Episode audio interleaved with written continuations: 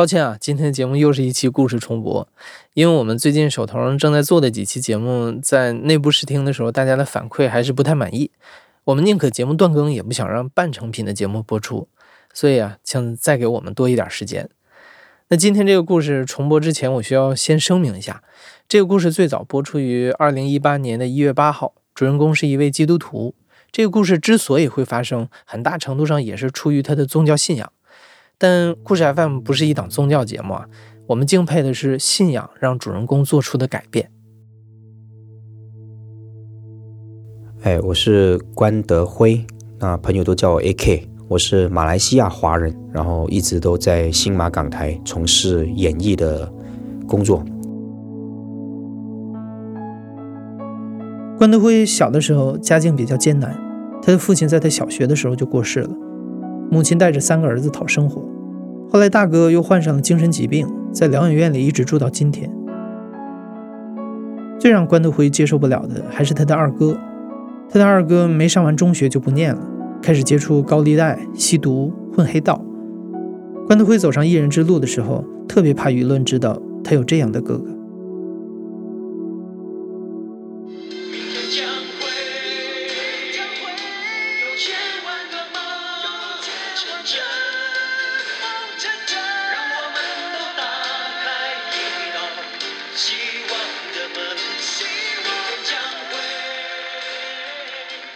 因为我这个二哥，我一直把他视为我们家庭的毒瘤。主要我成为艺人之后，我特别不愿意让人家知道我有这样的家庭的问题。而且马来西亚，我一出道，我就成为马来西亚十大歌星的冠军。那时候吴启贤在海外已经很火了，什么太傻那些，吴启贤才拿第二，我拿第一名。那你想看我当时在马来西亚？我怕不怕会被人家揭露？哦，关德辉，哎，那个关德什么什么，是不是跟你有什么关系？我非常怕这种事情发生，所以我就先发制人。我在很早，就是当我成为歌手，然后认识了一些有影响力的社会人士，马来西亚的国会议员啊这些的时候，我就找这这些朋友。就是去做一个公证人，在我哥哥面前，就是跟他断绝关系，然后去到我哥哥卖那个盗版光碟的摊位那边，我说：“哪这个人你认得？马来西亚有看报纸的人都知道，每个知道。今天他来这边干嘛？做公证人，说证明我们两个，比方说一九九多年几月几号开始，你跟我是。”完全没有关系。以后你发生什么，我我话是说的挺好听的。我说以后就算你，你戒毒了，你改过自新了，你你发达了，你做生意成功，成为那个什么大慈善家，我说也跟我无关。我也没有感觉他有什么激烈的反应，或者是他也知道我不喜欢他，他也知道他在家里不受欢迎。对啊，反正我就觉得啊，解脱了。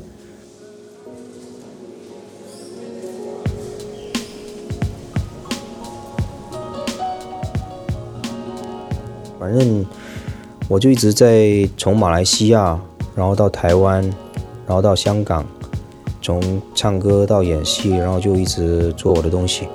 当然间中还是会常听到他又来烦我妈啦，又来什么了。零九年的那一年春节的时候，我回马来西亚，还在我妈妈的家看到了这个第二的这个，我就当时。我也不会叫他哥哥了，反正就是断绝关系了嘛。但是看到他还是很不很不开心的，就知道说这个人又是走投无路了，然后又来搅扰我妈。我妈也就是疼自己的孩子嘛，外面走投无路，她就会也收留他这样。那时候零九年的时候，我哥已经应该有四十了吧？那时候他一个中年混的也不怎么样的一个瘾君子哈，又吸毒又什么。我不知道他什么心态，他那时候在我妈那边，他不只是自己一个人了，他还带着一个小跟班的，看起来十五六岁吧，就看到他们每天躺在我妈妈家的客厅那边看电视啊，懒惰躺在那边我哥哥看到我还跟我介绍说，哎，这个是我的干儿子。那他自己的儿子都不认他了哈，他太太很早就离开他了，改嫁了，所以我的侄儿也是很痛恨这个父亲，就跟我一样了。但我就趁这个机会呢，又做了一件我自以为是很聪明的事情。我要帮我妈妈解决她的麻烦，帮我的侄儿拔出他的眼中钉。因为我侄儿住在那边，每天进进出出看着那个他不认的父亲，而且旁边还说：“哎，这个我的干儿子。”那我不懂他心里什么心态哈。反正 any anyway 一定是很不爽就对了。那时候我妈家里有一些钱不见了。其实也说不上钱是怎么不见的，因为那时候住在我妈妈家的不只是我哥哥跟他那个跟班，那时候我就就算着算我哥倒霉吧，反正我妈那个钱不见这件事呢，我就跟我几个企业家的朋友借了几个彪形大汉去我妈家，然后就把我我的第二的哥哥还有那个所谓的那个。他的干儿子就是那个小跟班，请出我妈妈家来，然后就跟他们说：“我说家里就是不见了钱，我哥哥很紧张，跟我说这个跟我无关哦，不是我们的事啊什么。”我讲：“没没没，我没有说是你偷的，我也没有要你赔啊，要你还啊，没有。我说我们很公道，呃，不知道谁做的，但是我讲有一件事情很肯定的，就是你不属于这个家，然后你也不受欢迎。”那么，为了避免更不愉快的事情发生的话，请你跟你干儿子离开吧。讲的客气是请他离开，其实你看，就特地找了几个彪形大汉站在那，就是就是赶他走了啦。那当然，他们也没办法哈，就是一鼻子灰，也只能够走了。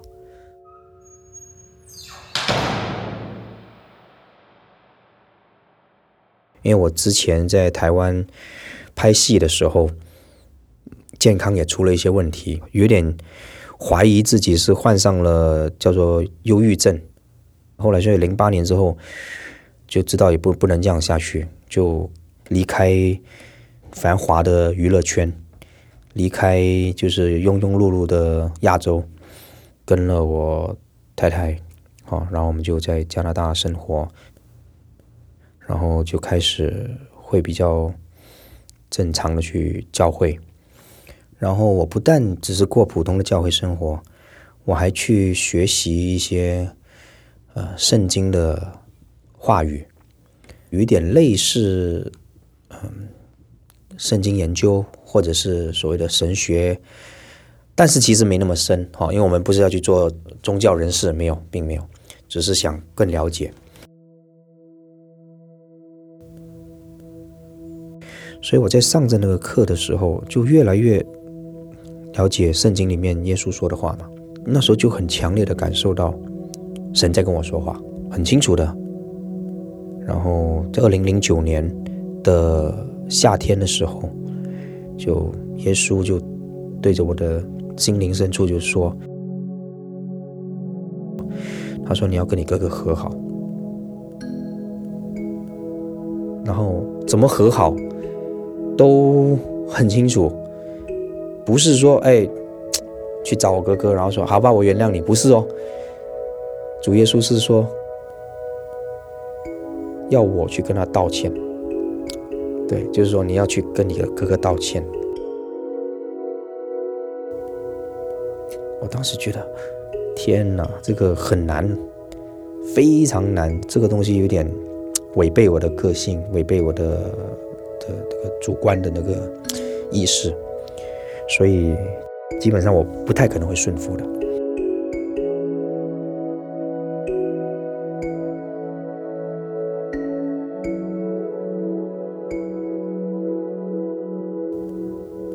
可是很多事情很奇怪，我才在那边啊，我说给我一点时间，这样的时候，马来西亚就发出了一个邀约，马来西亚呃有。几个新耶稣的艺人跟我联络，说：“哎，德辉哥，你愿不愿意回来马来西亚？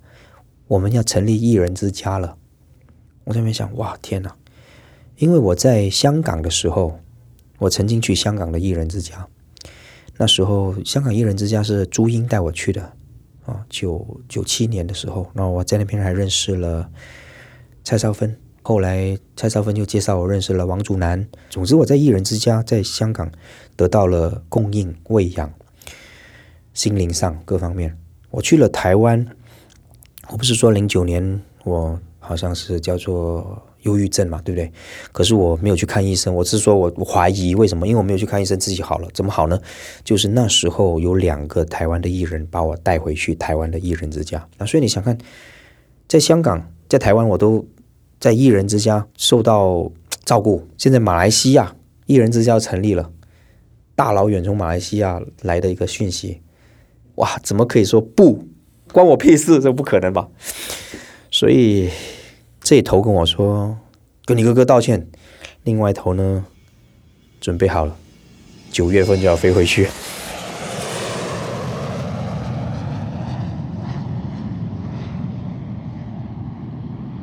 九月份我就回去，然后我就跟我妈问说：“哎，那个。”第二的，他现在人在哪里？我猜我妈妈应该还是知道他的下落的。结果我妈跟我讲，她说啊，你哥哥啊，他现在在拘留所。我说好，什么事情又被关拘留所了？他说他这次是偷车被抓的。你看，如果以前。以我的个性，我一定会趁这个机会，我就会跟我妈妈讲啊，你看，你看这个人是不是无可救药，烂泥扶不上墙啊，他没救了。我以前一定会这样嘛。可是哦，感谢信仰，这让我的心变比较柔软了。我那时候心里面就反而有个声音跟我说，他说你哥哥现在你看被关了，他不是跟你无关的，因为几个月前你不是把他赶走。所以我就跟我妈妈讲说：“我说，哎我想去看他。”哇，我妈妈很惊讶，这个儿子竟然，哦，愿意去看自己的二哥了。这样，他就很高兴，想带我去了。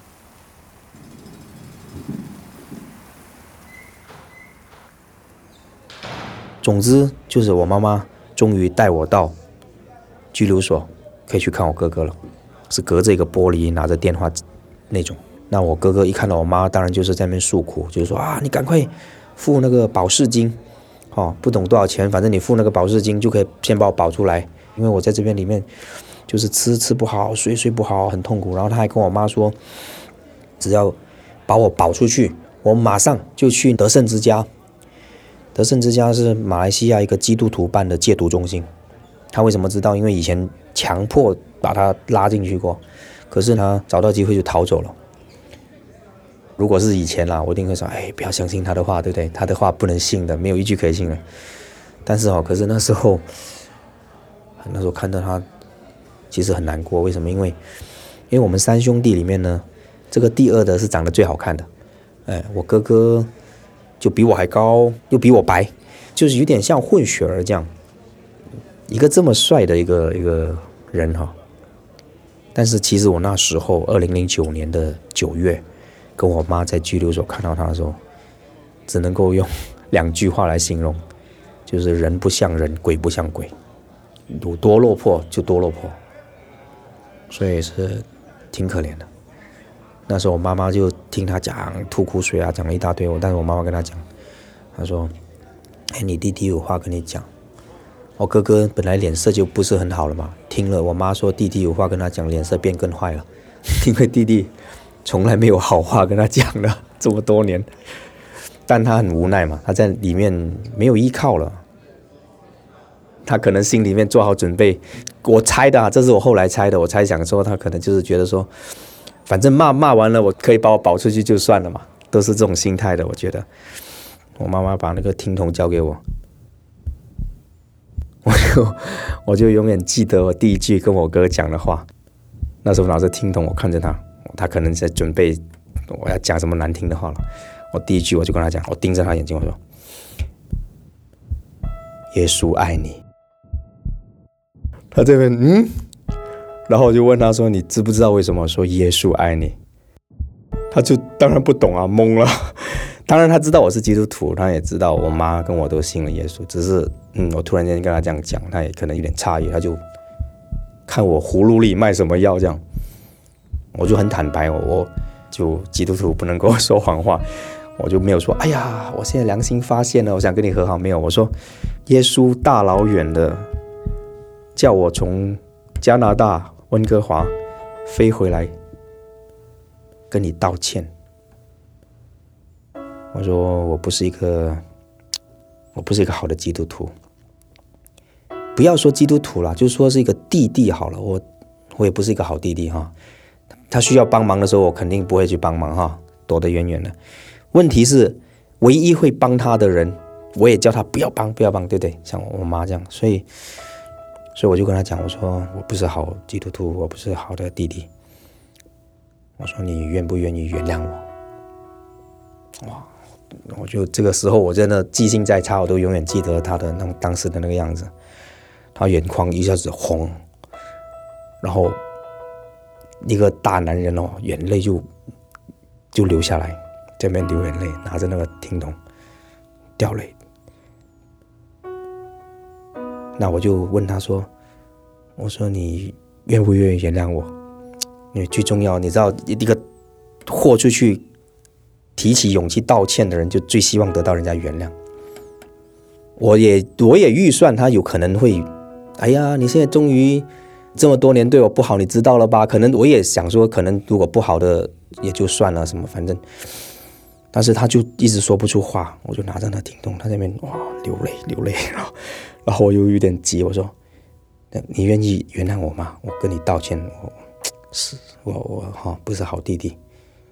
然后他终于好不容易，他就跟我讲，他跟我说：“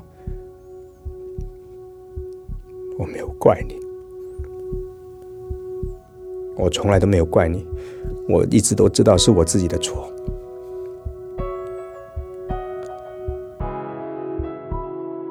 哇，那时候真的是非常感谢神。然后我就趁着那个机会，我就问他，我说。我说：“你愿不愿意相信耶稣，接受耶稣？”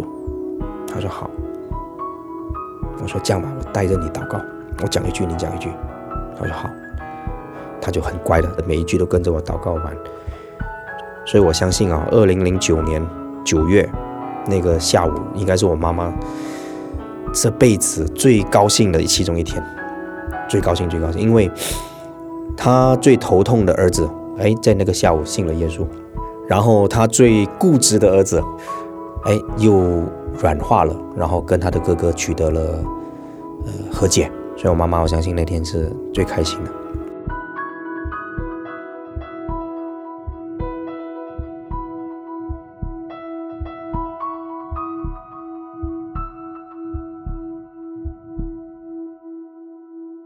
然后很快的，我在那边参加了。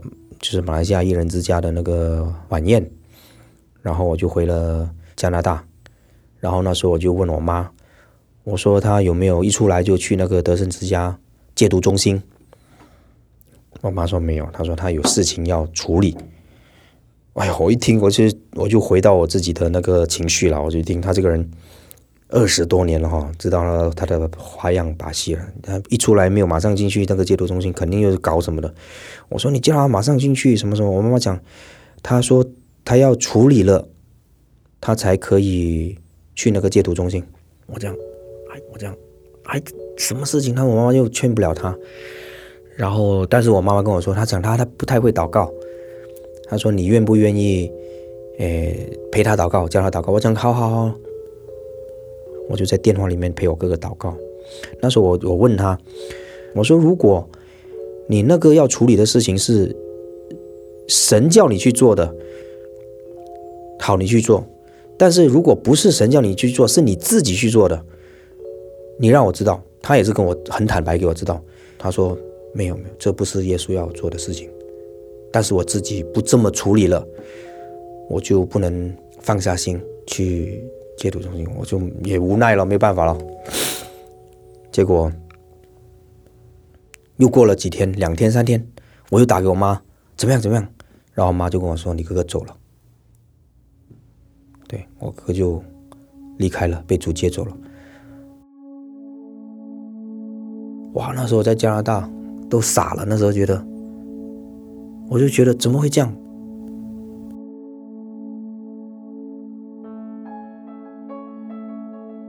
我后来才知道，原来他要处理什么事啊？他在偷车被捕之前呢，其实他已经伙同一群持枪抢劫的人，他们曾经持枪抢劫，然后抢了劫之后，他没有分到他的钱，然后他没有分到那个钱呢，他又因为偷车被关了，所以呢，他其实他要处理的事情就是要去找那班人呢，就是要去拿他的钱。当然，他现在已经走了，他人不在了。我们也不知道为什么他这么固执，非去拿他钱不可。可能，比方说，我们尽量往好的方面想，比方说，他觉得他亏欠他的儿子啊，他想取得儿子的原谅啊，所以他想把那个钱给孩子，或者是他欠人家钱，他可能觉得不能够欠债，然后去改过自新。但是，就是他去找这一群人的时候，因为马来西亚的法律跟内地是很接近的，贩毒是死刑的。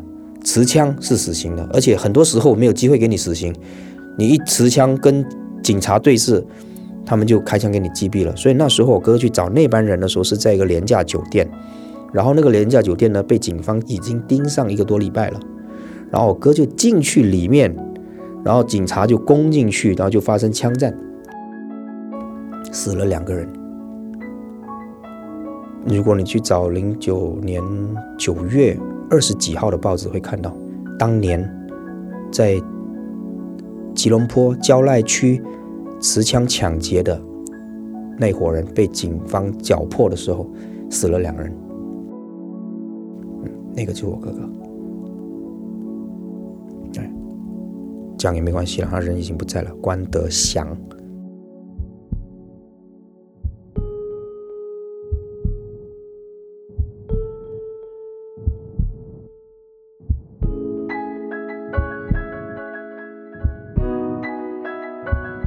哥哥虽然离世了，但关德辉非常感恩，至少在哥哥最后的时间里，兄弟俩达成了和解。二零一八年我采访关德辉的时候，他居住在北京，疫情之后，他生活在加拿大温哥华。你现在正在收听的是亲历者自述的声音节目故事 FM，我是主播艾哲，本期节目由我制作，声音设计彭涵，感谢你的收听，咱们下期再见。